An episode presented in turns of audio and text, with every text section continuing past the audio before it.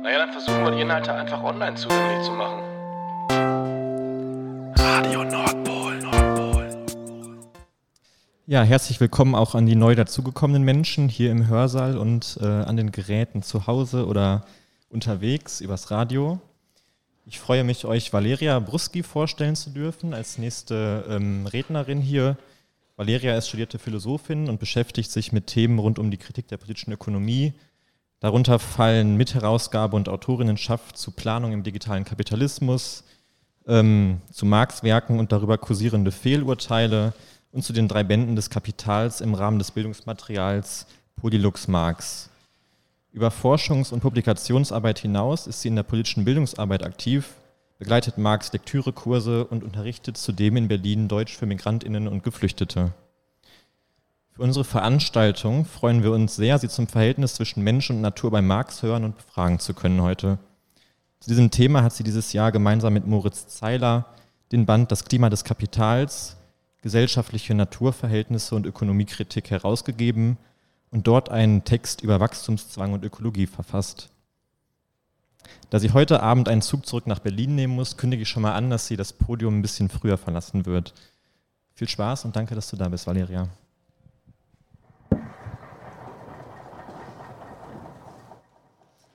Ja, äh, danke äh, auch von mir für die Einladung und danke, dass ihr da seid. Ich werde erstmal stehen und äh, genau, also Felix hat schon die Vorlage gegeben. Ich werde auch meinen Vortrag vorlesen. Ja, zu ähm, ein bisschen zur Struktur meines Vortrages. Das ist ähm, zunächst ähm, für diejenigen, die äh, dann Interesse haben, äh, genauer dazu äh, zu erfahren. Das ist eigentlich eine gekürzte Fassung von einem äh, Aufsatz, der schon vor ein paar Jahren in dem Sammelband Maulwurfsarbeit 5, glaube ich, äh, erschienen ist äh, von, ähm, von der Gruppe Associazione Talpe aus Bremen. Äh, wie gesagt, ich habe den jetzt äh, für den heutigen Anlass ein bisschen gekürzt und äh, ich habe jetzt folgende Punkte drin gelassen. Ich werde auf folgende Punkte gehen. Also das Thema ist eben, ich werde über einige Aspekte des äh, Verhältnisses äh, zwischen Mensch und Natur bei Marx eingehen. Und zunächst äh, gehe ich auf die Rolle der Marx-Engels äh, Gesamtausgabe ein für eine Diskussion über dieses Thema. Danach gehe ich äh, auf Marx über und ähm, werde einiges äh, eben zu diesem Verhältnis äh, Mensch-Natur in, seinem, in seiner Studien in seinen Werken, aber auch in seinen Studien und in seiner Reflexion, also über die Werke hinaus. Und insbesondere werde ich auf den Begriff des Stoff Stoffwechsels bei Marx. Er spricht dann von einem Riss im Stoffwechsel zwischen Mensch und Natur im Kapitalismus. Äh, was er damit meint, äh, das wird auch Thema des Vortrages sein.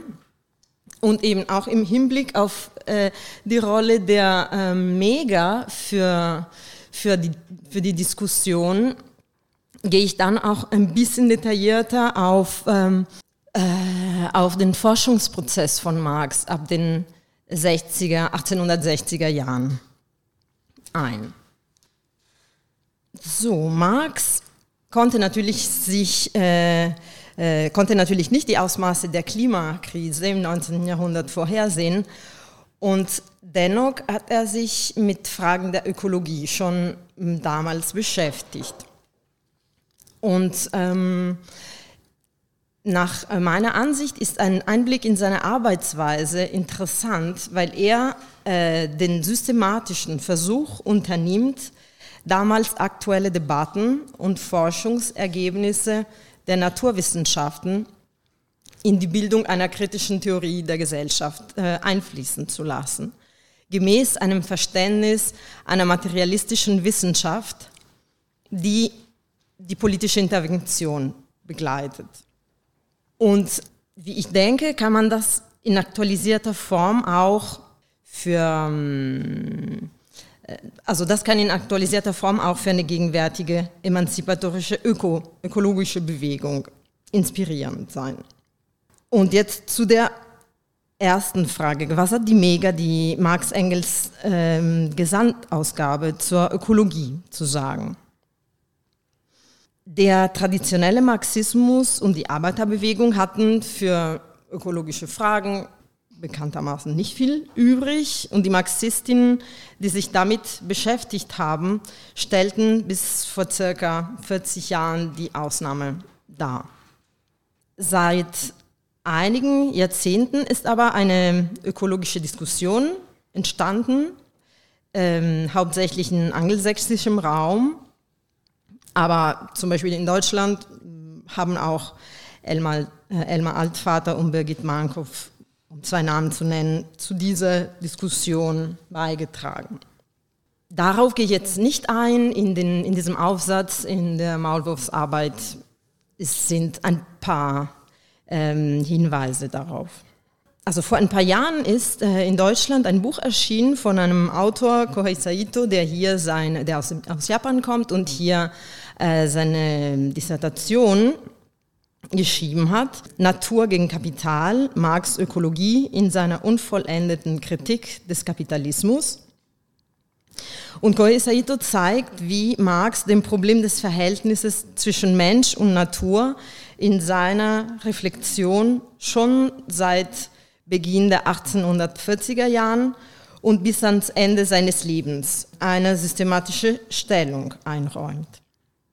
Und bei der Rekonstruktion der Marxischen Theorieentwicklung zu diesem Themenkomplex spielt der erstmalig in der Mega erschienene handschriftliche Nachlass eine zentrale Rolle. Auch hinsichtlich der Marxischen ökologischen Theoriebildung ergibt sich heute dank der neuen Quellenlage ein vollständigeres Bild. Und jetzt Klammer auf, es ist äh, sicherlich euch bekannt, dass die Geschichte der Marxischen Edition sehr abenteuerlich gewesen ist. Viele Schriften erschienen bekanntermaßen nicht zu Marx Zeiten, waren gar von ihm nicht für die Veröffentlichung bestimmt, wurden später jedoch entdeckt und als fertige Werke veröffentlicht und rezipiert. Die Verfügbarkeit bzw. Nichtverfügbarkeit mancher Texte ist ein wichtiges Element zum Verständnis des Aufflammens und des Verlaufs einiger zahlreicher Debatten. Und was die ökologische Frage bei Marx angeht, geht Saito systematisch auf, äh, auf die Werke ein, wo der neue Stand der, ähm, der Erscheinungen eben dieser ganzen ähm, Manuskripten von Marx äh, relevant ist. Er geht eben die verschiedenen Werke ein. Einer davon ist, sind die ökonomisch-philosophische Manuskripte von 1844, wo Marx seine Entfremdungstheorie entwirft. Und Koei Saito sagt, wie auch diese, äh, die Entfremdungstheorie, die also die Manuskripte sind auch erst später äh, erschienen, 1932, auch nicht komplett. Jetzt ist eben sozusagen das komplette Manuskript in der, in der Mega erschienen und auch was diese ökologische Frage angeht, ergibt sich jetzt ein, andere, ein anderes Bild. Und diese Entfremdungstheorie lässt sich auch anders verstehen als, äh, als eben vor der Erscheinung der, der kompletten Manuskripte zum Beispiel. Und die hat auch einen direkteren Bezug tatsächlich, sie, hat, sie beinhaltet tatsächlich ähm, einige Aspekte, die, die die, die einen direkteren Bezug zu, Ökolo zu einer ökologischen Fragestellung haben. Aber jetzt darauf will ich nicht eingehen. Also im Buch von Saito ist alles äh, äh, schön ausgeführt. Er geht dann auf weitere Werke. Er geht zum Beispiel darauf, ähm, er geht auch zum Beispiel auf die Grundrisse ein, in denen Marx 58 schreibt, dass nicht die Einheit von objektiven Arbeitsbedingungen und dem aktiven Prinzip der Arbeit erklärungsbedürftig sei, sondern wie es im Kapitalismus zu einer Trennung dieser zwei Momente durch die Durchsetzung von Kapital und Lohnarbeit gekommen sei. Also diese Entfremdungstheorie auch schon in den Manuskripten besagte jetzt nach dieser neuen Lektüre, dass während im Feudalismus, ohne den zu romantisieren und zu verklären, die, die Leibeigenen, die, die, die arbeitenden Menschen äh, nicht getrennt von den objektiven Bedingungen ihrer Arbeit, zum Beispiel mit dem Land, mit den Produktionsmitteln waren und auch frei waren, ihr Arbeitsprozess zu gestalten, äh, kommt es jetzt mit dem Kapitalismus zu einer Trennung. Und ähm, Saito sagt, eigentlich ist das ein bisschen eher der Kern dieser Entfremdungstheorie, weg von philosophischen Interpretationen, die mehr äh, zum Tragen gekommen sind nach, ähm, nach der Veröffentlichung des Werkes. Also man müsste jetzt mehr äh, auf, äh, äh auf diesen Aspekt des, wie verändert sich das Verhältnis zwischen äh, Mensch und Natur mit der Entstehung der der kapitalistischen Produktionsweise und ähm, wie entfremdet sich halt auch den Mensch, der Mensch sozusagen gegenüber von der natürlichen Bedingungen seiner Arbeit. Und so wird äh, für Marx Aufgabe der Wissenschaft schon jetzt seit den 40er Jahren die Untersuchung der konkreten Bedingungen eben für eine Überwindung der Trennung zwischen Arbeit und objektiven Arbeitsbedingungen. Natur, verstanden als Zitat physische Beschaffenheit der Menschen äh, selbst und als von den Menschen vorgefundene Naturbedingungen, die geologischen, hydrographischen, klimatischen, geologischen und anderen Verhältnisse, ist die erste Voraussetzung aller menschlichen Geschichte. Bedingung jeder Gesellschaft ist, dass die Menschen ihr physisches Leben reproduzieren. Dafür verhalten sie sich zur Natur und verhindern sie dabei. Sie treten im Verhältnis zur äußeren Natur und modifizieren sie durch Arbeit, um die zu ihrer Reproduktion nötigen Güter herzustellen. Die konkrete Art und Weise, wie sie dies tun, verändert sich im Laufe der Geschichte und ist Gegenstand der Geschichtswissenschaft. Die konkrete Praxis der Menschen in ihrem vielfältigen Verhältnis zur Außenwelt wird nun als zentral betrachtet, in dessen wissenschaftliche Analyse äh, spezifische Kenntnisse über die materielle Welt herangezogen und die für jede historische Epoche spezifischen Charakteristika bestimmt werden müssen. Also das ist die Vorstellung von Geschichte. Vielleicht, also ganz ähm, verkürzt. Hinsichtlich des 1867 erschienenen ersten Bandes von Kapital also gemeinhin als Marx Hauptwerk angesehen, ist festzustellen, dass ein Forschungsprozess mit dieser Veröffentlichung keineswegs zu Ende war. In der Folgezeit arbeitete Marx an weiteren Auflagen und verfasste Manuskripte zum zweiten Band. Es kam allerdings Zeit seines Lebens nicht mehr zur Veröffentlichung der anderen zwei Bände seines Hauptwerks, also Band 2 und Band 3, die dann von Engels nach Marx Tod herausgegeben wurden. Saito und andere rekonstruieren anhand einiger ab den 60er Jahren entstandenen Exzerpte und Notizen, in welche Richtung Marx Forschung zu dieser Zeit auch nach der Veröffentlichung vom ersten Band von Kapital weist. Wenn wir bedenken, dass fast, alle, äh, dass fast die Hälfte der gesamten Exzerpte in den letzten 15 Jahren von Marx Leben entstanden und viele davon naturwissenschaftlichen Themen gewidmet waren, kann die zentrale Rolle, die er Fragen zur Natur in seiner politischen Ökonomie einräumte, nicht genug betont werden. Und dieses Material zeigt, wie man sich durch das Studium zahlreicher Autoren systematisches Wissen zu Naturfragen aneignete und ermöglicht fundierte Vermutungen darüber anzustellen, welche wissenschaftlichen, naturwissenschaftlichen Fragen und Probleme in seiner politischen Ökonomie möglicherweise eingeflossen wären. Genau, also Marx hat schon in den 40er Jahren damit angefangen, sich mit naturwissenschaftlichen Fragen und Themen und Autoren auseinanderzusetzen und führt seine naturwissenschaftlichen Studien fort, wie wir eben aus den Exzerptheften auch aus den Exzerptheften aus den ersten Jahren seines Londoner Exils nachvollziehen können. Anfang der 50er Jahren in London, in den sogenannten Londoner Heften, beschäftigt ihn die Frage der Bodenfruchtbarkeit. Die dazu geführten ökonomischen Diskussionen der Zeit sind maßgeblich vom Bevölkerungsgesetz von Malthus und dem Gesetz des abnehmenden Bodenertrags von Ricardo geprägt.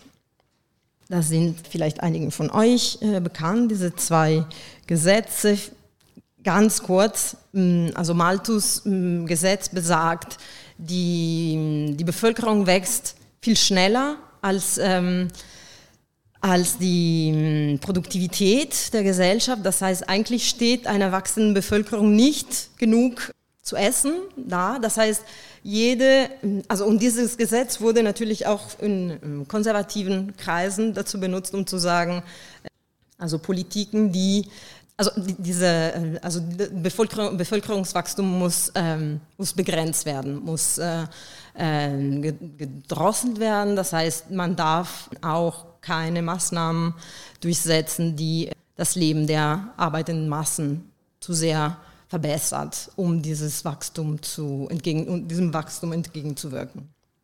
Und das Gesetz des abnehmenden Bodenertrages bei Ricardo und bei seinen Schülern besagt, dass eben bei zunehmenden äh, Bevölkerungszahlen müssen auch Grundstücke, also Böden äh, bebaut werden, die nicht die, weniger fruchtbar sind, äh, weniger ergiebig sind als die bisherig äh, bebauten Böden.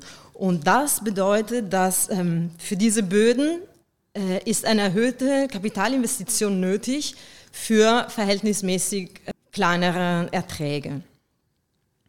Also diese zwei Gesetze werden auch zusammen in Bezug gesetzt und zusammen diskutiert.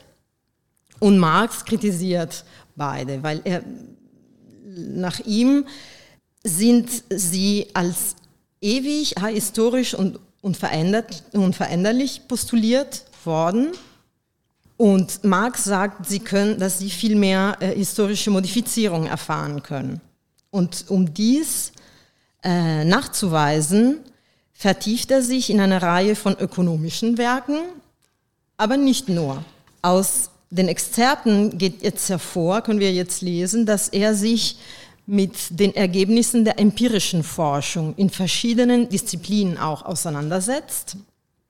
Zum Beispiel Geologie, Mineralogie, Biologie, Chemie und Agronomie, um eine wissenschaftlich gestützte Theorie der Grundrente zu formulieren, die auf diese Position äh, auch fundiert sozusagen, äh, die diesen Positionen entgegengesetzt werden kann oder diese Position dann sozusagen kritisieren kann. Marx hält Möglichkeiten, zu dieser Zeit Möglichkeiten der Produktiv, äh, Produktivitätssteigerung in der Landwirtschaft für möglich, also nicht nur zu dieser Zeit, er hält die für möglich und stützt sich dabei auf die Theorien verschiedener Naturwissenschaftler. Und hier in diesem, in diesem Zusammenhang spielt Justus von Liebig eine besondere Rolle, der als der wichtigste deutsche Chemiker im 19. Jahrhundert gilt und auf dem Gebiet der Landwirtschaft forscht. Marx ließ sein Werk, die Chemie in ihrer Anwendung auf Agrikultur und Physiologie, in dem Liebig auf die zentrale Rolle von anorganischen Nährstoffen im Boden für das Pflanzenwachstum verweist und die Anwendung der modernen Mineraldüngung für die Steigerung des Bodenertrages befürwortet. In Liebigs Werk findet Marx eine empirische Untersuchung der Bodenfruchtbarkeit, die der Ricardo-Schule fehlt. Und Liebigs, Liebigs Forschung zur Rolle der industriell produzierten chemischen Düngung begründet auch bei Marx die Hoffnung weiterer Produktivkraftsteigerung für, für die moderne Landwirtschaft, für die Landwirtschaft der Zeit. Und jetzt, und ich komme auf den Begriff des Stoffwechsels, also jetzt durch diese Auseinandersetzung mit der Diskussion über die Bodenfruchtbarkeit bekommt Marx Reflexion wichtige Impulse. Und eben darin besonders interessant ist die Übernahme der Kategorie des Stoffwechsels. Liebig hat den Begriff verwendet, damit ist der kontinuierliche Prozess des Austauschs von alten und neuen Verbindungen durch Aufnahme, Umwandlung und äh, Ausscheidung gemeint, die, den, die lebendige Organismen kennzeichnet. Und dieser Begriff ist schon in der ersten Hälfte des 19. Jahrhunderts ähm, in Umlauf, also andere Wissenschaftler haben den auch benutzt. Und jetzt durch die breite Rezeption von Liebigs chemischen Studien wird er auch in den Bereich der Gesellschaftswissenschaften übertragen. Marx hat den auch schon in den 50er Jahren benutzt. Interessant ist aber, dass er explizit andere materialistische Autoren äh, kritisiert, die den Begriff so reduktionistisch benutzen und äh, die damit soziale Dynamiken auch äh, auf äh, physiologische Prozesse reduzieren wollen. Das ist jetzt nicht ähm, die Art und Weise, in der Marx das tut. Also eben diese mechanische Materialisten, mechanischen Materialismus ist nicht, ist etwas, was er kritisiert. Und äh, im Kapital begegnen wir den Begriff an mehreren Stellen. Zum Beispiel im Kapitel, im fünften Kapitel zum Arbeitsprozess, wo Marx schreibt, Zitat, die Arbeit ist zunächst ein Prozess zwischen Mensch und Natur. Ein Prozess, worin der Mensch einen Stoffwechsel wie der Natur durch seine eigene Tat vermittelt, regelt und kontrolliert. Er tritt dem Naturstoff selbst als eine Naturmacht gegenüber. Die seiner Leiblichkeit angehörigen Naturkräfte Arme und Beine, Kopf und Hand setzt er in Bewegung, um sich den Naturstoff in einer für sein eigenes Leben brauchbaren Form anzueignen. Indem er durch diese Bewegung auf die Natur außer ihm wirkt und sie verändert, verändert er zugleich seine eigene Natur. Zitat Ende. Der Arbeitsprozess ist ein Prozess zwischen Mensch und Natur, und auf zwei Aspekte weist Marx hin. Durch die Arbeit wird die Natur so verändert, dass daraus nötige Gebrauchswerte für die Reproduktion der Menschen entstehen, sei es in Form von für die Reproduktion nötigen Produkten, sei es in Form von Arbeitsmitteln, die zur Herstellung von anderen Gebrauchswerten nötig sind. Und Marx geht auch auf diesen Punkt, dass durch die Arbeit auch die innere Natur des Menschen äh, gleichzeitig verändert wird, also die menschliche Natur verändert wird. Aber jetzt nochmal. Die äußerliche Natur stellt ihm das Material und das Umfeld zur Verfügung, das durch Arbeit nur verändert werden kann.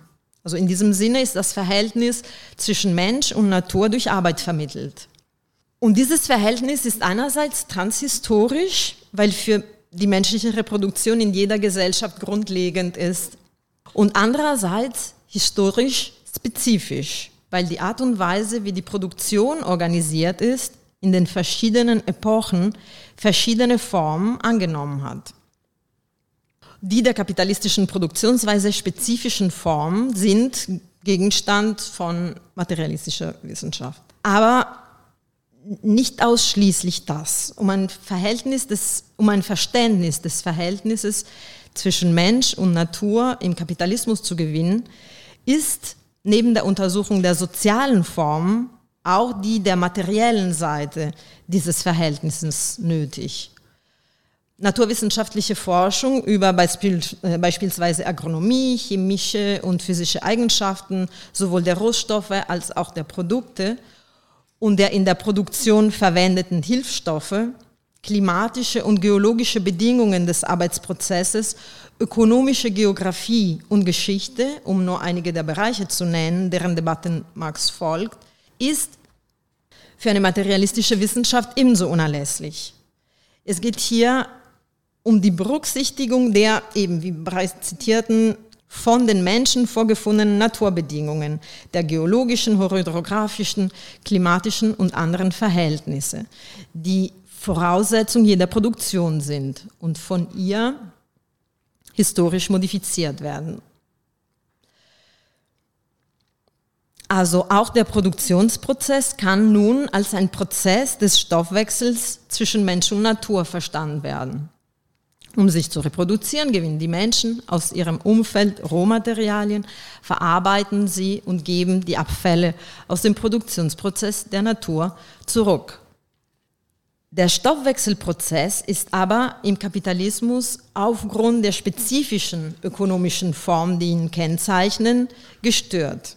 Die Arbeit im Kapitalismus ist private Arbeit, die mit dem Ziel der Produktion eines Warenwerts verausgabt wird, der auf dem Markt gekauft wird. Der Vorrang der Wertform gegenüber der konkreten Form der Arbeitsprodukte wirkt sich auf vielfacher Weise auch auf die materiellen Seiten der Produktion aus. Und ich gehe hier auf ein paar Punkte ein. Ähm, also erstmal eine riesige Masse an Produkte wird hergestellt, weil viele Kapitalien unabhängig voneinander, das heißt unter anderem in Unkenntnis dessen, was die Konkurrenten machen, produzieren. Ziel des individuellen Kapitalisten ist, so viel wie möglich aus der eigenen Produktion zu Ungünsten der Konkurrenz zu verkaufen.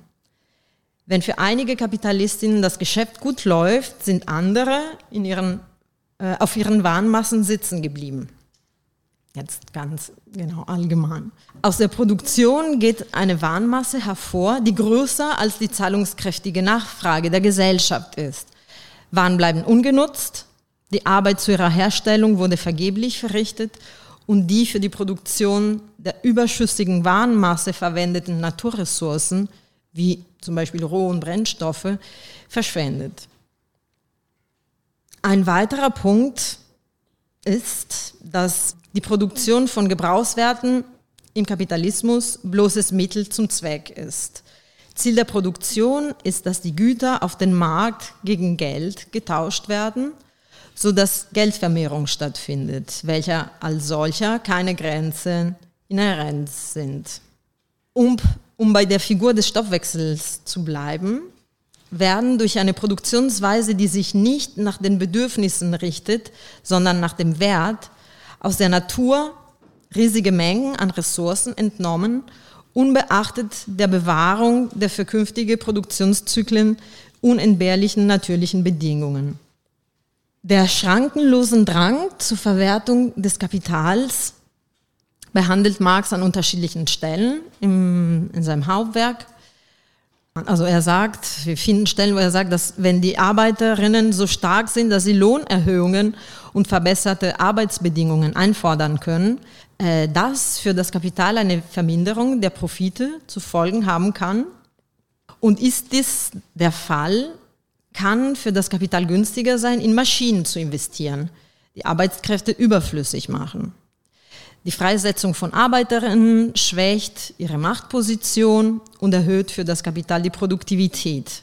In diesem Fall wird Produktiv, Produktivitätssteigerung vom Kapital als Waffe gegen die Arbeit eingesetzt. An, manche, an, an anderen Stellen spricht er von Produktivkraftentwicklung auch irgendwie aus äh, einer anderen Perspektive, könnte man das jetzt sagen. Und er sagt, die Tendenz zur Produktivkraftentwicklung von dem Druck, kommt von dem Druck der Konkurrenz, deren Folgen oben kurz erwähnt wurden.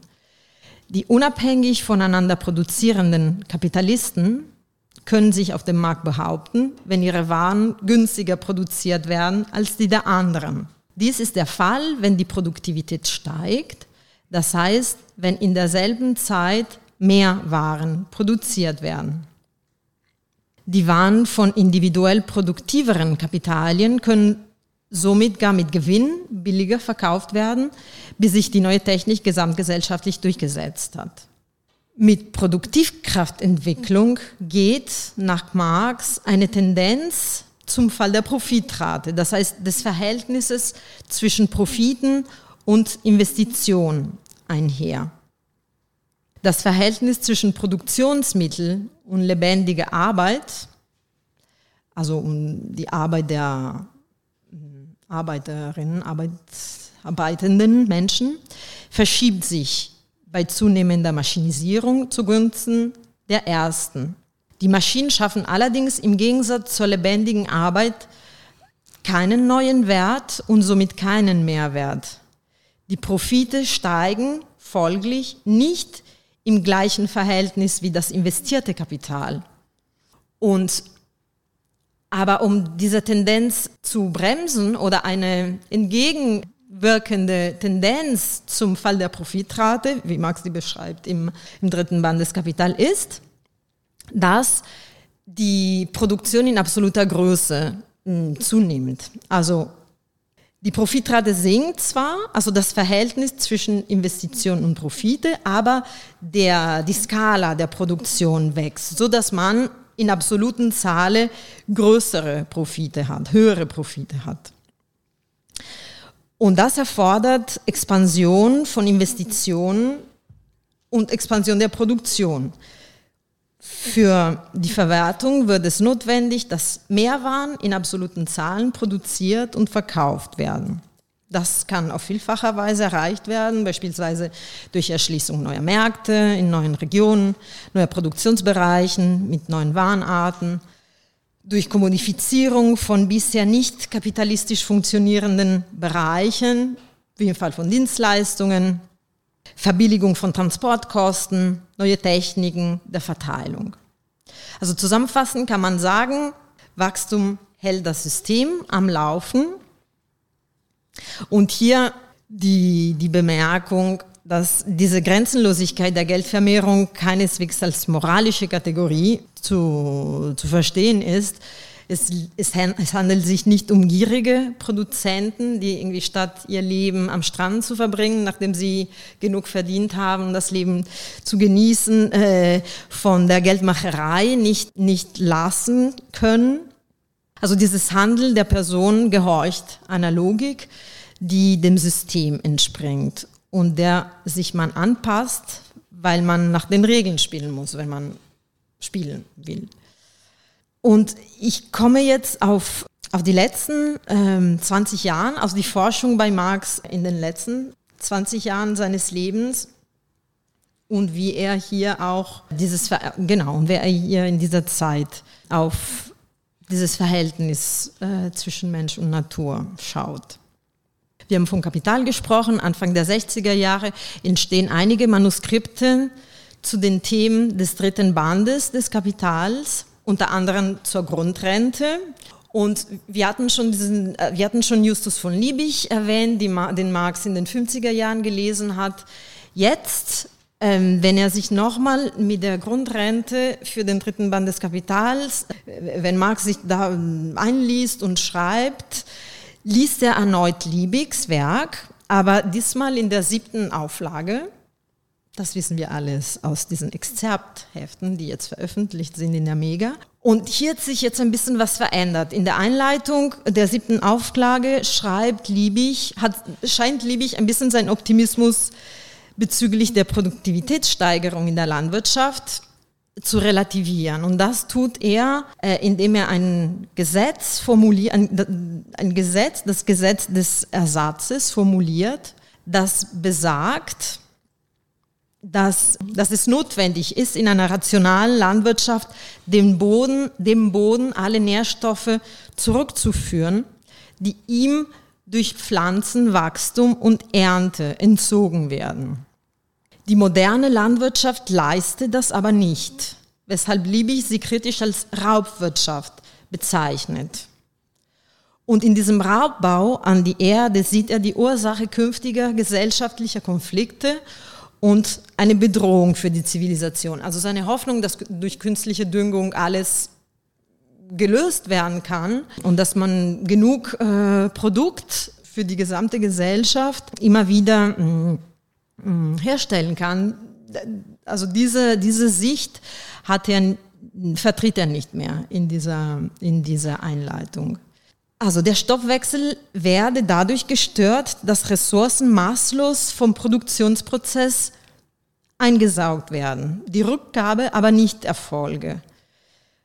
Marx exzerpiert in dieser Zeit Textstellen von verschiedenen Autoren über das aus dem Gleichgewicht geratene Verhältnis von Stadt- und Landbevölkerung infolge der industriellen Revolution auch also in Bezug zu, diese, zu dieser Auseinandersetzung mit dem Thema des Raubbau, Raubbau der, um, an die Erde. Er sagt, dass die verlassenen Landstrichen dass die auf verlassenen Landstrichen betriebene Landwirtschaft eine wachsende Stadtpopulation ernährt. Aber während früher die Düngung durch die Präsenz von Menschen auf dem Land gewährleistet war, werden das Produkt und somit die Nährstoffe der Erde wegtransportiert und die Abfälle verschmutzen die Flüsse, statt als Nahrung für die Erde zu fungieren. Zitat, mit dem stets wachsenden Übergewicht der städtischen Bevölkerung, die sie in großen Zentren zusammenhäuft, häuft die kapitalistische Produktion einerseits die geschichtliche Bewegungskraft der Gesellschaft, stört sie andererseits den Stoffwechsel zwischen Mensch und Erde. Das heißt, die Rückkehr der vom Mensch in der Form von Nahrung und Kleidungsindustrie vernutzten Bodenbestandteile zum Boden. Also die ewige Naturbedingung dauernder Bodenfruchtbarkeit. Sie zerstört damit zugleich die physische Gesundheit der Stadtarbeiter und das geistige Leben der Landarbeiter. Also jetzt hier von technische Lösung durch chemische Düngung für solche Probleme ist weniger die Rede. Dem Thema Raubbau am Boden geht Marx jetzt bei weiteren Autoren nach. Bei der von ihm aufmerksam verfolgte Debatte um die Bodenerschöpfung zwischen Anhängern und Kritikern Liebigs, Liebigs ist jetzt der Agronom Karl Nikolaus Fraß zu erwähnen. Fraß unterrichtet in München und zu dieser Zeit hat er bereits eine originelle Kritik der Agrochemie Liebigs veröffentlicht und als Physiker hat er über die Rolle von physikalischen Phänomenen wie Witterung, Klima, Überschwemmungen geforscht, die eine wesentliche Rolle für das Vorhandensein von Nährstoffen im Boden und ihre Aufnahmemöglichkeit durch die Pflanzen spielen. Marx liest ihn und, Fraß und er liest bei ihm, wie er, wie Fraß, die Auffassung kritisiert, durch chemische Düngung könne ohne die Berücksichtigung solcher Phänomene die Bodenfruchtbarkeit aufrechterhalten werden. Vielmehr leiste sie lediglich, dass die im Boden vorhandenen Nährstoffe schneller von den Pflanzen aufgenommen werden, mit dem Ergebnis, dass die Böden schneller ausgelaugt sind. Er entwirft eine Theorie, eine sogenannte Alluvionstheorie, äh, in der er ein Modell einer Nährstoff Ersatzwirtschaft durch Damm- und Kanalsysteme zur Regelung der Überschwemmungen entwirft. Die Idee einer nachhaltigen Landwirtschaft durch Berücksichtigung und Einsatz von natürlichen physikalischen Phänomenen begeistert Marx, die in Fraß eine unbewusste sozialistische Tendenz insofern sieht, dass diese Form der Landwirtschaft im auf Warenform und Lohnarbeit fußenden Kapitalismus nicht realisierbar ist. Also Fraß sagt das. Also Marx liest das bei Fraß. Genau, also in den bisherigen Ausführungen ist klar geworden, dass Umweltprobleme als soziale Probleme aufzufassen sind. Technologische Lösungen allein ohne eine radikale Infragestellung der zugrunde liegenden ökonomischen und sozialen Verhältnisse gehen am Kern des Problems und dessen Ursache vorbei und können es sogar verstärken. Dies bestätigt für Marx äh, beispielhaft Fraß Kritik der Theorie der mineralischen Düngung von Liebig. Marx liest auch Fraß Hauptwerk Klima und Pflanzenwelt, in dem der Agronome eine Geschichte der klimatischen Veränderung rekonstruiert. Anhand von historischen Quellen sieht, äh, seit der griechischen Antike stellt Fraß eine Tendenz zur Klimaerwärmung und Versteppung fest. Ursache dafür ist die für die Urbarmachung massiv betriebene Abholzung der Waldbestände der Erde. So kann auch die Geschichte des Aufblühens und Verfalls von Zivilisationen in den Gebieten des fruchtbaren Halbmonds in Ägypten und Griechenland erklärt werden. Und dieses Thema der, also der, der Holzwirtschaft verfolgt Marx weiterhin in der Forschung.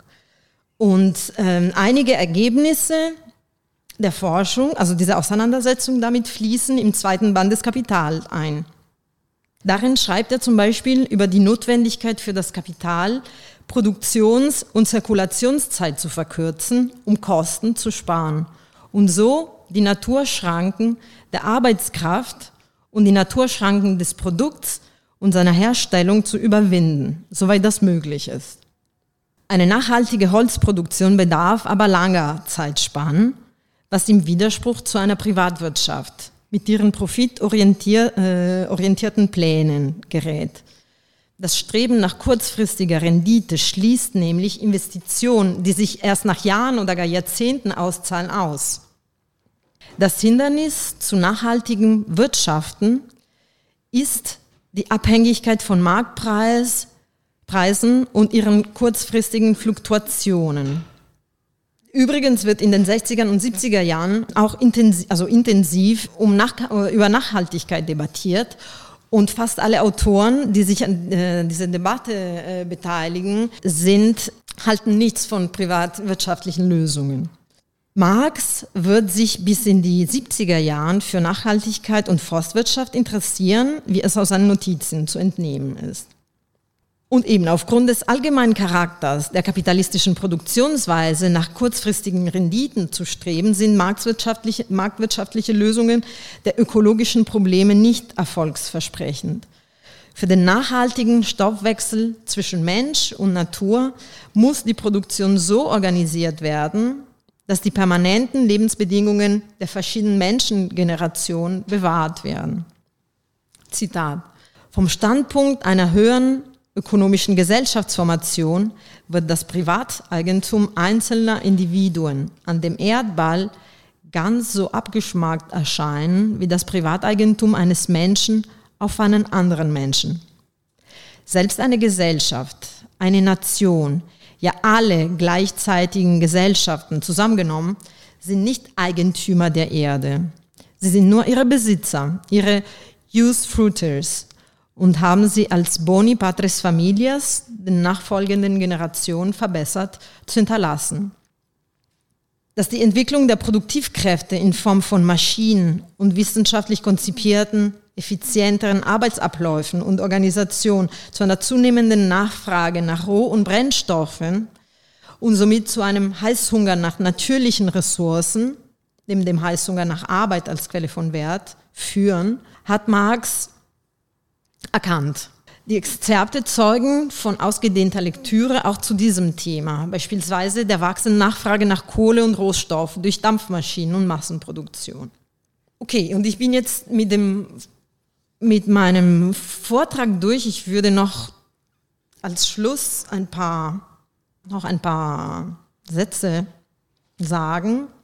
Ein Einblick in Marx Arbeitsmethode anhand seiner Notizen und Exzerpte zeigt, dass seine Reflexion aus einer breiten Sammlung von Daten aus verschiedenen empirischen Disziplinen schöpft, an denen die Theorie kontinuierlich gemessen wird. Marx entwickelt seine politische Ökonomie, indem er die Naturwissenschaften berücksichtigt. Aus dieser Wechselbeziehung nehmen auch politische Forderungen nach einer nachhaltigen Produktion konkretere Kontur an. Daran angelehnt lassen sich Grundlinien für eine materialistische Beschäftigung mit der Klimakrise und die Suche nach einem Umgang damit skizzieren. Dass Naturwissenschaftlerinnen dem Rest der Welt einen Ausweg aus seiner kritischen Lage weisen können, macht wenig Sinn. Und ja, also ein Problem ist auch die Ignoranz der Politik, auch der linken Politik, auch also für naturwissenschaftliche Forschung. Technizistische Lösungsversprechen wie Vorschläge politischer Steuerung scheitern daran, dass die ökologische Krise grundlegend auf den für die kapitalistische Produktionsweise spezifischen sozialen Verhältnissen fußt, die für ihre Lösung überwunden werden müssen. Die Klimakrise macht dies sichtbar und ja, birgt so das Potenzial, können wir dann später auf dem Podium hm, drüber reden, könnte, vielleicht birgt sie das Potenzial für den Kampf um die Veränderung unserer Art zu produzieren, was auch dringend notwendig ähm, ist. Saito schreibt, dass sich die Natur nicht automatisch am System rächen und dem Regime des Kapitals ein Ende setzen wird. Vielmehr kann das Kapital von der, Schönung, von der schonungslosen Plünderung der Natur weiter profitieren, bis die Umwelt so zerstört ist, dass ein großer Teil der Erde für die Menschen unbewohnbar wird. Also, es ist jetzt an uns, uns an die Arbeit zu machen, dies zu verändern.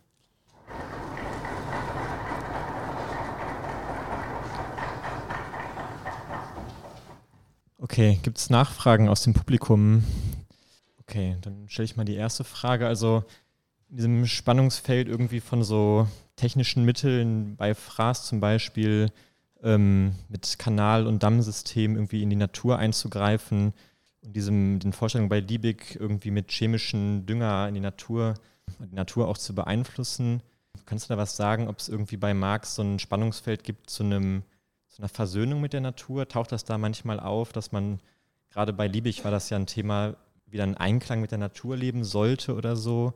Ich fand bei Liebig dieses, der Stoffwechsel der Natur, der, wo der Mensch quasi wieder das, was er aus der Natur herausnimmt, zurückgeben muss, klingt manchmal so ein bisschen nach, es muss eine Versöhnung mit der Natur geben, man muss irgendwie, ja, den, den Naturprozess quasi nicht stören und bei Fraß dann eben schon die, der Hinweis darauf, dass man eben technisch eingreifen sollte. Nochmal kurz zusammengefasst oder vielleicht auf einen Punkt gebracht, spielt der Begriff der Naturbeherrschung da beim Marx oder in Auseinandersetzungen eine Rolle irgendwie? Also ich freue mich auch, wenn aus dem Publikum äh, auf die Fragen eingegangen wird und die Diskussion sich vielleicht äh, ein bisschen eröffnet.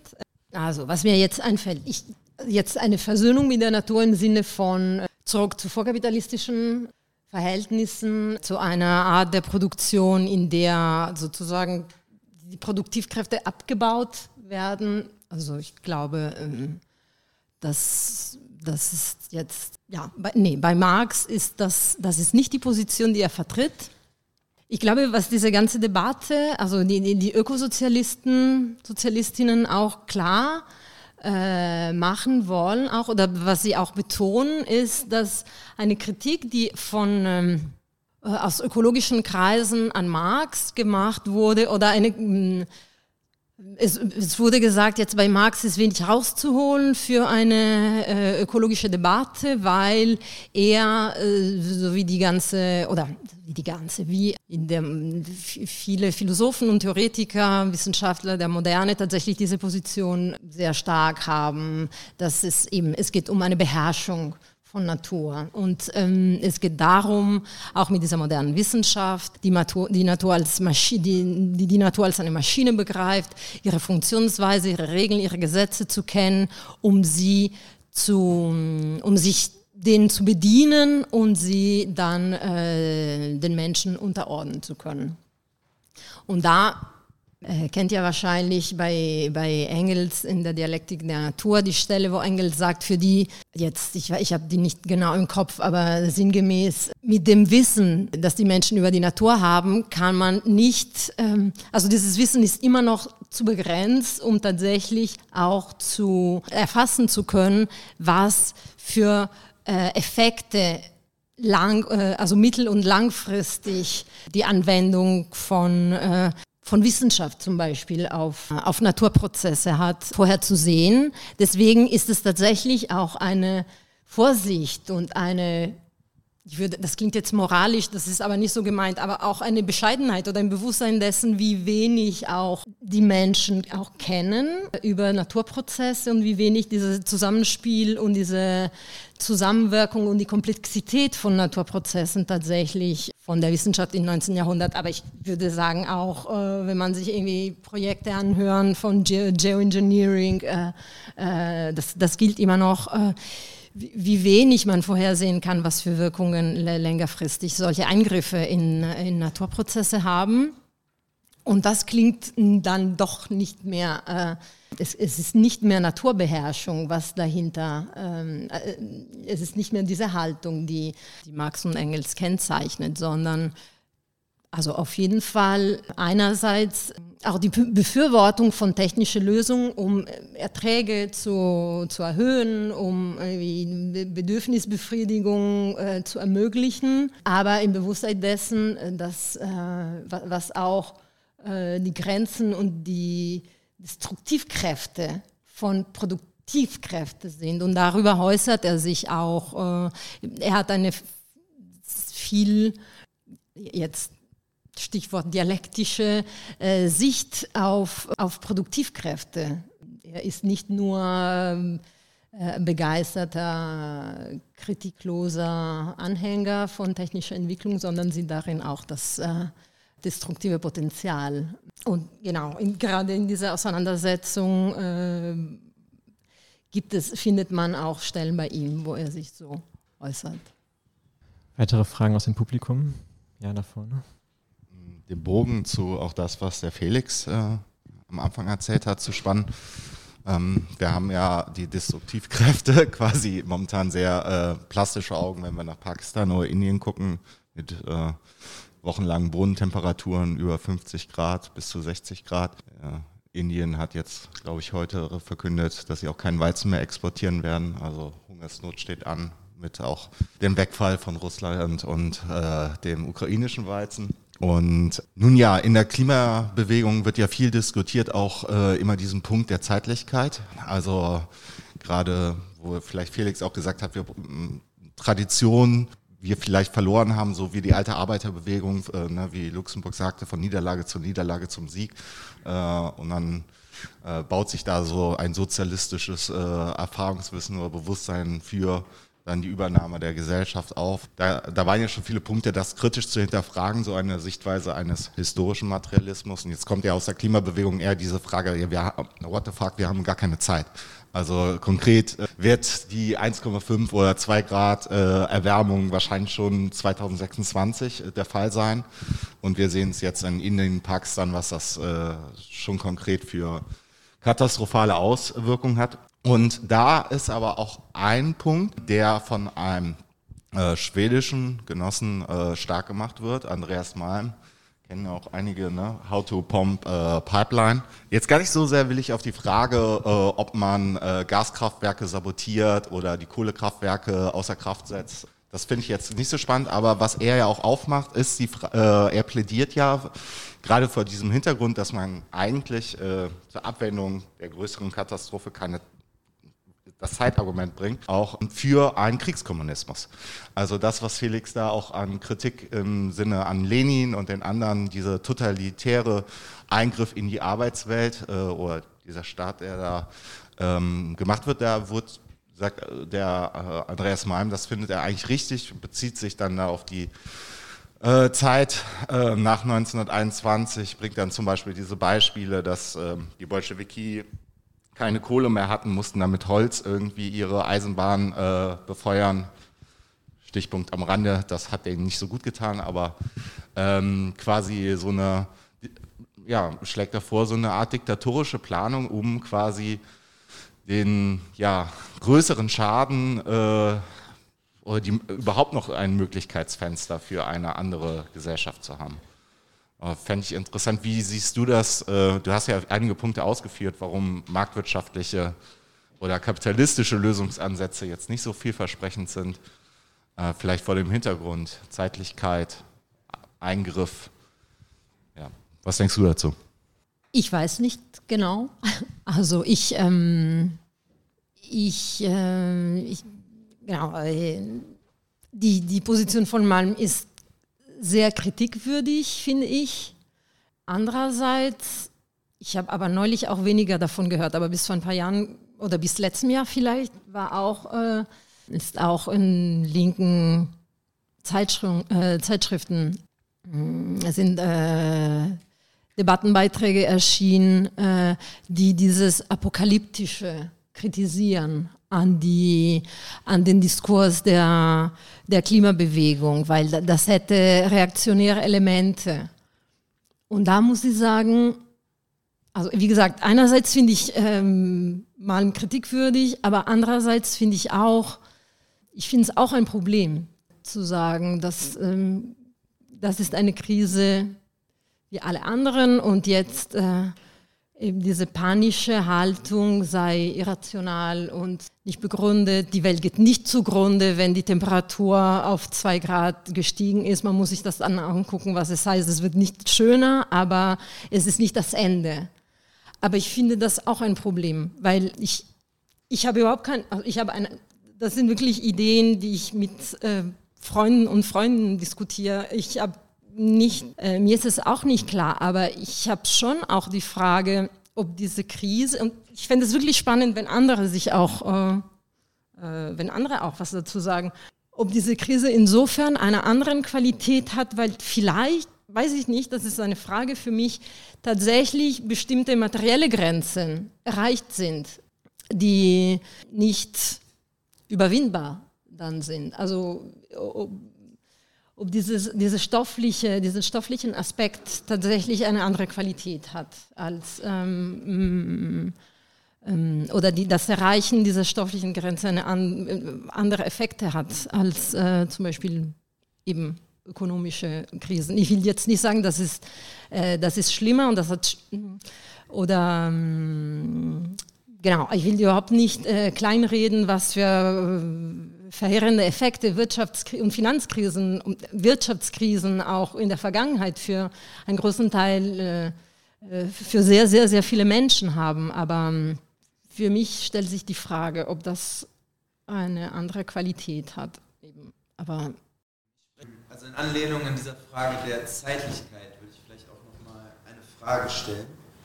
Ähm, und zwar, du hast vom Verhältnis von Stoffwechsel und Arbeit gesprochen, sowohl als transhistorisches als auch historisch spezifisches. Ähm, und in dieser historischen Spezifizität ähm, werden dabei auch generationenübergreifende Effekte berücksichtigt von Marx. Ich stelle mir diese Frage, weil heutzutage sind wir scheinbar äh, Effekten ausgesetzt im Hier und Jetzt, historisch spezifisch, die von vorherigen Generationen hervorgerufen wurden. Und ich stelle, mich der, die, stelle mir die Frage, wie ich aus theoretischer Sicht quasi mit solchen Effekten umgehen sollte oder die betrachten sollte. Kannst du dazu vielleicht noch was konkretisieren? sicher, ob ich deine Frage äh, verstanden habe. Also die Effekte, die wir heute erleben, sind Effekte von ähm, die, die, das, das Ergebnis von äh, der äh, menschlichen Praxis voriger Generation ähm, sind. Also wie, wie, wie, soll ich damit umgehen, dass äh, im Hier und Jetzt quasi in meiner Praxis dass ich mit Effekten der Vergangenheit konfrontiert bin. Ähm, soll ich mich in meinem Fall quasi so transhistorisch nach theoretischen Bedingungen ausrichten? Oder halt eher konkreter im Hier und Jetzt? Aber das ist doch keine Besonderheit, äh, wenn ich dich richtig verstehe, das ist jetzt keine Besonderheit der, äh, der Klimakrise, dass wir konfrontiert sind mit Effekten von äh, keine Besonderheiten und vielleicht besonders aktuell, besonders dringend jetzt im Heute, anschließend an das, was vorhin schon gesagt wurde. Da, zum Beispiel, dass man auch so mit äh, autoritären Maßnahmen jetzt äh, einfach äh, den Trend ähm, äh, sozusagen blockt oder verändert. Bei meiner Lösungsfindung versuchen, mich nach aktuellen Entwicklungen zu richten oder nach universellen Lösungen zu suchen solcher Probleme. Ich glaube, ich kann die Frage nie so beantworten. Tut mir leid. Ja, äh, vielen Dank für den Vortrag. Ich habe eine Frage, ich weiß nicht, ob sie zu weit führt oder eher fürs Podium ähm, dann passend wäre, aber bringe es jetzt äh, trotzdem ein. Wenn es um diese äh, Zwänge der kapitalistischen Produktionsweise geht und ihre äh, destruktiven Folgen, äh, ähm, auch für den Stoffwechsel des Menschen und Natur, dann taucht ja der Begriff des Raubbaus auf, den hast du ja auch irgendwie mit, auf den Marx ja auch zu sprechen kommt. Und mir fiel dann halt nur so ein, auch wegen den feministischen Debatten, die es so gibt und den ökofeministischen Debatten, das ist ja nicht nur so ein Raubbau an der Natur, da fallen einem sofort auch die Kolonien ein und dann aber auch die Sorgearbeit. Da gibt es ja auch so eine Form von Raubbau durch die Gesetzmäßigkeit der kapitalistischen Produktionsweise. Das ließ mich halt denken an den Artikel von Tove Säuland, die da von den inneren Kolonien spricht und das tatsächlich dann mit Luxemburg so ja, vergleicht, also den Raubbau an den Kolonien und auch an der Sorgearbeit. Und das habe ich mich nur so gefunden, das hat mich daran denken lassen, dass es ja nicht nur eine Krise des Klimas gibt, sondern auch eigentlich eine Krise der Sorge. So, und dass die ja gleichzeitig so am Start sind. Und das würde mich so ein bisschen interessieren, wie du das äh, einstellst. Auch tatsächlich so dieses Verhältnis äh, Klimakrise, Klimabewegung, aber auch äh, schlichtweg Krise der Sorge und Krise der Sorgearbeit. Ob du da auch einen Zusammenhang siehst, oder? Das wäre meine Frage. Also ich kenne die Debatten nicht so gut. Äh, wenn ich, die, wenn ich das richtig verstanden habe, geht es am, eben um, ähm, äh, Ausbeutung von Ressourcen. In dem einen wie in dem anderen Fall.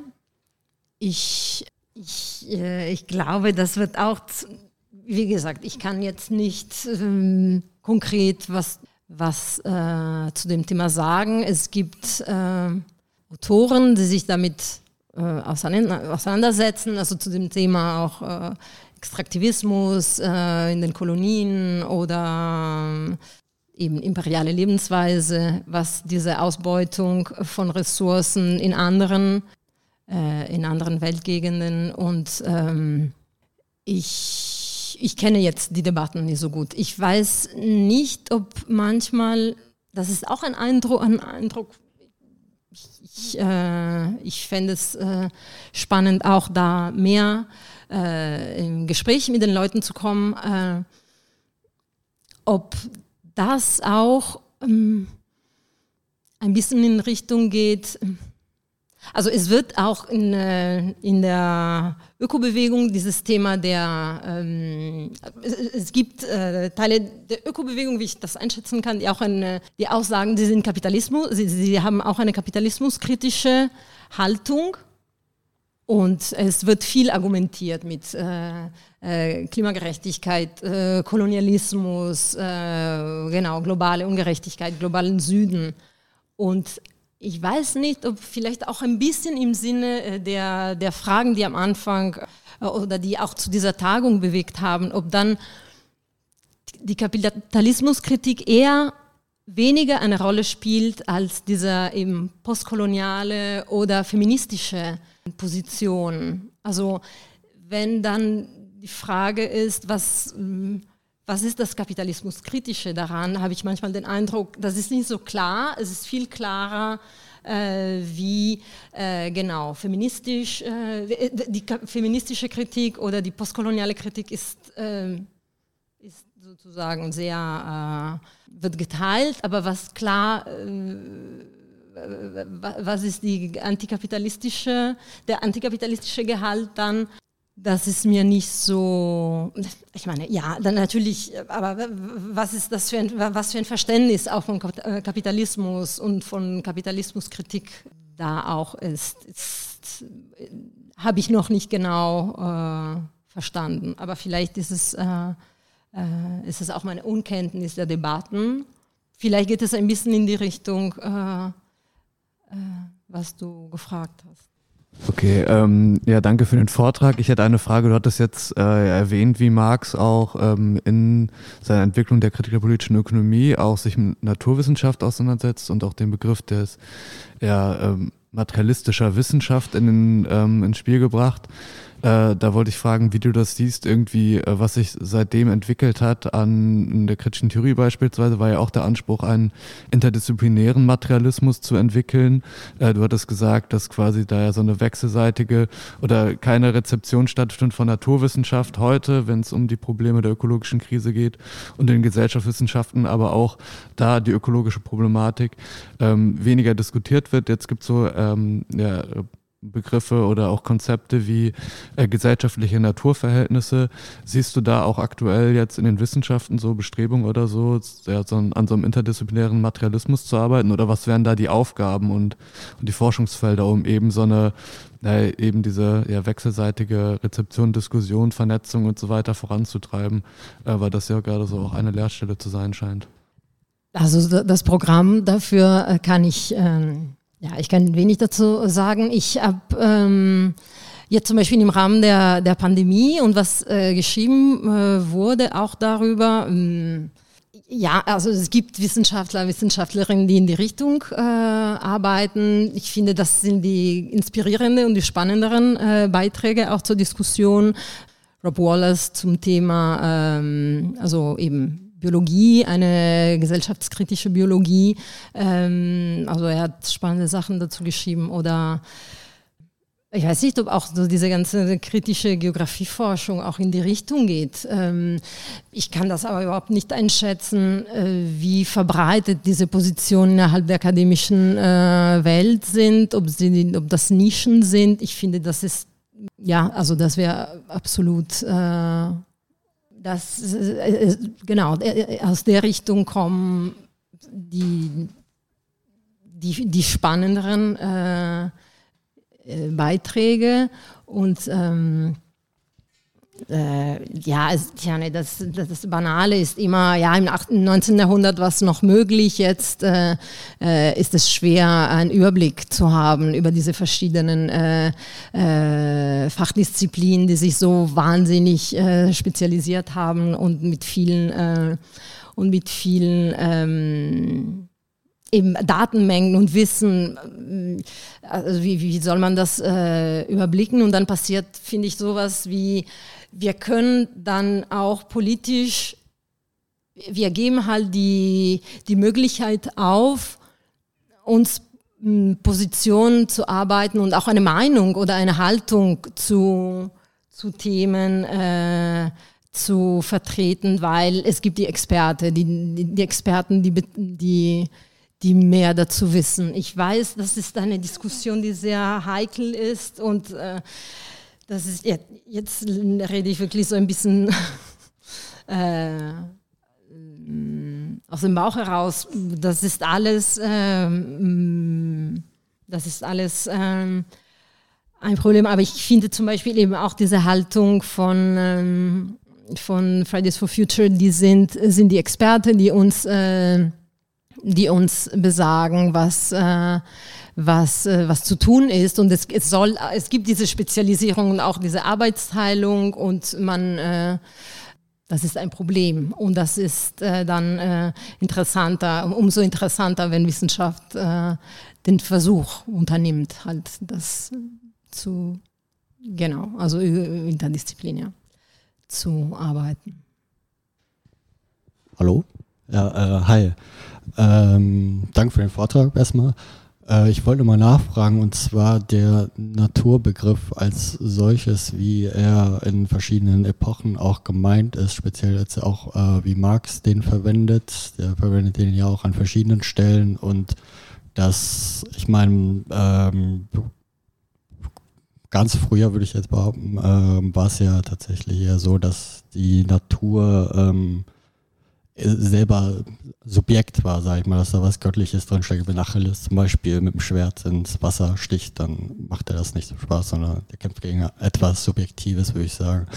Und dass dann ja im Liberalismus, als sich das getrennt hat und die Herrschaft, also die Freiheit der Gesellschaft kam ja durch die Herrschaft über die Natur, mehr oder weniger was sich dann auf den Menschen dann umschlägt. Und heute habe ich auch das Gefühl, dass sich in einer gewissen Art und Weise, also ich komme aus Düsseldorf und dass dort ähm, in der Kulturlandschaft ja so eine Tendenz ist, dass sich Klimaschutz in einer gewissen Art und Weise äh, auch verschwistert mit so einer ba äh, pan-spirituellen, also dass da halt wieder was zu einem Subjekt gemacht wird tatsächlich. Und da habe ich den Eindruck, dass ähm, ja, wenn man den Arbeitsbegriff zum Beispiel als eine Art eher Bewegung, quantitative Bewegung im äh, Raum, als zweckgerichtete Bewegung sieht, dann habe ich eher das Gefühl, dass dort halt diese Zweckgerichtetheit, also dieser Handlungswille quasi dann nochmal eher entzogen wird und dann sich das eher in den Mitteln halt eher abstumpft und immer weiter halt relativiert und dann kommt man halt zu Notwendigkeiten, wo dann halt die Möglichkeiten, wie es auch gerade benannt wurde, eher wegfallen. Also mich würde dann dieser Naturbegriff einmal interessieren und äh, zu dem, was vorhin mit der Zeit und ähm, mit der Zukunftsgerechtigkeit äh, würde ich vielleicht noch sagen, dass ich, äh, da ist mir tatsächlich dann Benjamin eingefallen, der quasi die Vergangenheit als solches ja nicht in so einem äh, historischen Zeitlinie betrachtet, sondern halt immer sagen würde, ähm, dass es halt eher auf jetzt wirkt, vielleicht auch, äh, was du dann gesagt hast, dass es ja niemals damals war und jetzt müssen wir uns danach richten, sondern das kommt ja eher dann in die Jetztzeit, sag ich mal, rein, was dich dann eher mehr oder weniger beeinflusst, aber nur dazu. Also mich würde tatsächlich dieser Naturbegriff äh, vielleicht eine äh, Genese als auch wie Marx den vielleicht sieht, interessieren? Ähm, ja, also man könnte jetzt ein ganzes Seminar oder ein ganzes, genau, ein ganzes Seminar zum Thema Naturbegriff und Geschichte des Naturbegriffs, aber äh, danke für die Frage, weil ich ähm, ich, ähm, ich hatte eigentlich auch überlegt, heute ein bisschen mehr was dazu zu sagen. Ich bin dann aus zeitlichen Gründen nicht dazu gekommen. Aber ich finde auch eben für eine, ähm, für diese, ähm, also für das Thema, was, äh, was ist auch äh, bezüglich des Verhältnisses zwischen Mensch und Natur äh, bei Marx, wie ist sein Materialismus? Also was, äh, was zeichnet ihn auch ein bisschen? Ähm, es gibt ein spannendes Buch, ich, finde ich, von einer Autorin, die heißt, äh, kennt ihr wahrscheinlich, das ist auch ein bisschen ein Klassiker der, ähm, des Ökofeminismus. Es heißt, äh, sie heißt äh, Caroline, Caroline Merchant und sie hat ein Buch in den 60ern, glaube ich, geschrieben zum, äh, mit dem Titel Der Tod der Natur. Und sie in dem Buch erzählt ein bisschen, wie das Naturverständnis ähm, Feudalismus ähm, mit dem Übergang zur Neuzeit sich verändert. Und sie zeichnet das ein bisschen, äh, ähm, sie beschreibt das eben ein bisschen und sie sagt, äh, ähm, dass ähm, ja, also im Feudalismus äh, herrschen diese herrschen Vorstellungen von Natur als Organismus, also als lebendiger Organismus, als äh, beseelter auch Organismus, was auch ein bestimmtes Verhältnis zur Natur äh, geprägt hat. Sie erwähnt zum Beispiel, wie also sanktioniert wurde, wenn zum Beispiel, oder kritisiert wurde, wenn zum Beispiel Metalle oder Rohstoffe ähm, abgebaut wurden, weil dieser Bergbau äh, eine Verletzung der, des Körpers, dieser, dieser lebendiges Wesens äh, betrachtet wurden. Und sie sagt, äh, in den Übergang zur, zur Moderne ähm, setzen sich parallel, natürlich, also diese Parallele ist nicht zufällig, sondern, ähm, sondern äh, strukturell setzen sich Wissenschaftsvorstellungen, eben diese mechanische, materi mechanisch-materialistische Wissenschaftsvorstellungen, die ein Bild äh, von Natur auch propagieren als Maschine, deren Gesetze zu, ähm, zu mm, zu, zu kennen sind, äh, geforscht und studiert werden müssen, damit, äh, damit dann Natur beherrscht werden kann. Und die, eben, und Marx kritisiert diese Form von Materialismus, aber er fällt nicht zurück zu einer religiösen Sicht von Natur. Also er ist gegen die Naturidolatrie. Er sagt das auch im, in seinem, äh, genau, er schreibt das auch und ähm, es gibt auch noch ein Buch von äh, John Bellamy Foster. Er ist einer von den Vertreterinnen von, von er ist ein Ökosozialist aus äh, den USA, glaube ich bin mir nicht sicher. Und er hat ein Buch geschrieben, 2000, äh, mit dem Titel ähm, Marx Ecology. Ich glaube, das Buch ist nicht ins Deutsche übersetzt. Material, äh, Materialism and Nature. Also wo er tatsächlich auch verfolgt historisch, welches, also wo er sich anguckt, welcher Materialismus äh, ist, ähm, finden wir bei Marx. Also er hat auch schon seine Dies geschrieben zu den antiken ähm, Mm, Atomisten, also er, äh, er kritisiert den äh, äh, Materialismus der Naturwissenschaft von vielen Naturwissenschaften der Neuzeit und er, er kommt woanders her. Also er, er, er entwickelt eine andere ähm, Position, die aber nicht ein, eben äh, in, in Bezug zur wie ich vorhin gesagt habe, in Bezug zu seiner Erfassung von Natur nicht zurückfällt zu äh, eben vormodernen, äh, äh, eben religiösen ähm, Vorstellungen. Und da würde ich sagen auch, ich meine, ich will mich nicht anmaßen, Bewegungen zu kritisieren, die, wo die Leute wirklich in vorderster Front stehen, weiß ich nicht. Man hört das auch von zum Beispiel ähm, lateinamerikanischen äh, Ökobewegungen, die wirklich auch ihr Leben riskieren und die auch teilweise leider nicht immer, auch nicht oft, aber manchmal auch ähm, äh, also Kämpfe führen, die zu Verbesserungen oder genau zur Aufrechterhaltung von ähm, von ähm, bestimmten Habitate. Aber ich finde manchmal, also ich finde, das ist auch, äh, das kennzeichnet auch manchmal äh, solche ähm, Positionen, dass eine, ähm, eben, dass eine spirituelle, also religiöse äh, Sicht auf Natur da mh, vorherrscht. Und ähm, genau, das, ähm, das ist, genau, das, das ist jetzt, glaube ich, also ich, ich, sehe das so, dass es was anderes ist, was man äh, mit Marx an Kritik, die ökologischen, äh, äh, die ökologische Zerstörung, ähm, die vom Kapitalismus verursacht ist, äh, äh, die formuliert werden.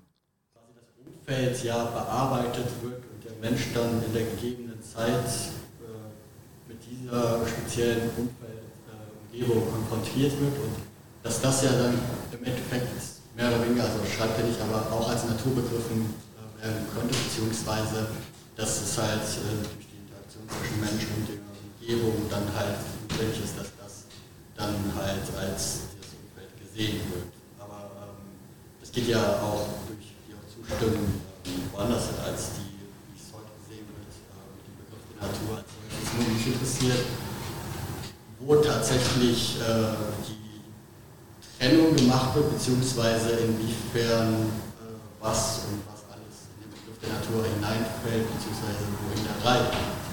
Weil einerseits geht es ja um die Stoppumwandlung halt durch eine zweckgerichtete Tätigkeit, als auch die äh, tatsächliche Zerstörung der Wälder.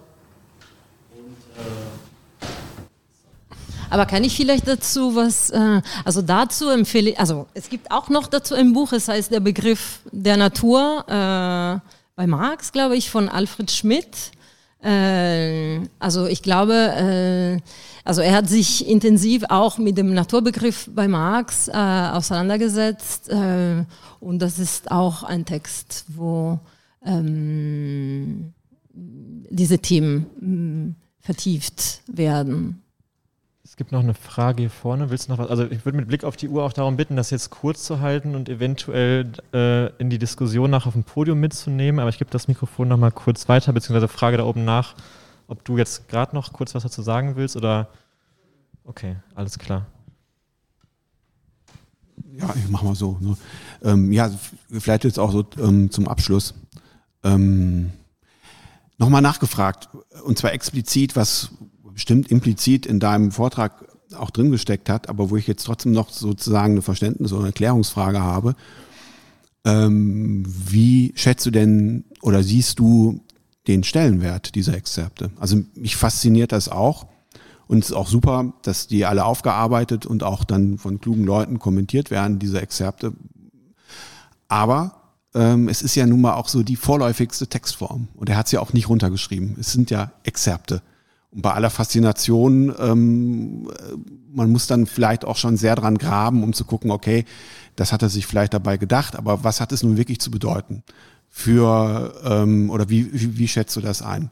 Weil ketzerisch gesagt könnte man ja sagen, oder ketzerisch könnte man ja einfach sagen, na gut, er hat halt auch das gemacht. So what? Also ist nett, ist kluger Kopf, hat versucht, alles mitzubekommen, aber ist halt eben niemals über diese Gedankenstütze einer vorläufigen Textauswertung hinausgekommen. Also nochmal kurz gefragt, was ist der Stellenwert dieser Exzerpte? Danke, ich würde auch nochmal bitten, dich kurz zu fassen und vielleicht das mit in die Diskussion später zu nehmen, aber ich gebe dir natürlich das Mikrofon. Also vielleicht nur zwei äh, Sachen, Meinungen, die ich von äh, anderen Genossen gehört habe. Also Erste Meinung, äh, Marx hatte eine Schreibblockade. Er konnte das nicht, äh, er konnte das nicht mehr verarbeiten. Mm.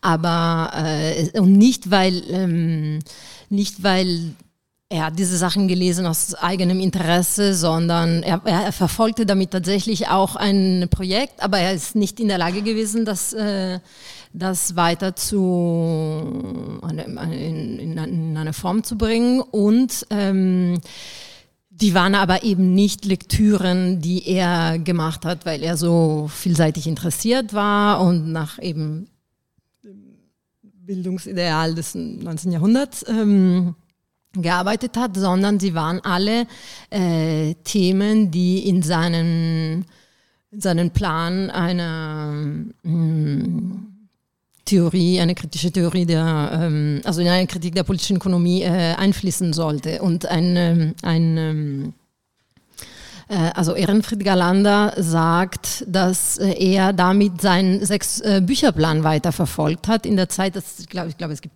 große Diskussion auch darüber.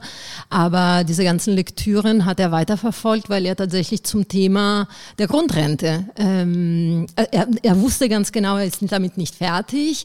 Er sagt das auch im dritten Band des Kapitals. Er äh, behandelt nur ein paar Themen, weil die jetzt zu der äh, sozusagen Architektur des Kapitals äh, gehören, aber das ist ein Thema, das er woanders äh, äh, systematisch ausführen wird und diese Forschung war für ihn ähm, äh, die, die Bedingung, also es war die, die Grundlage dafür, er ist nur nicht mehr dazu gekommen, äh, das zu schreiben. Ja, vielen Dank. Dann würde ich euch an dieser Stelle in die Mittagspause verabschieden. Ähm, um 14.45 Uhr geht es weiter mit Ingo Elbe, äh, trägt vor zum postmarxistischen Politikbegriff bei Laclau und Muff. Ähm, genau. Und wer sich anschließen möchte, wir gehen bestimmt was essen jetzt gleich. Genau, bis gleich. Naja, dann versuchen wir die Inhalte einfach online zugänglich zu machen. Radio Nordpol, Nordpol, Nordpol. Politik und Subkultur.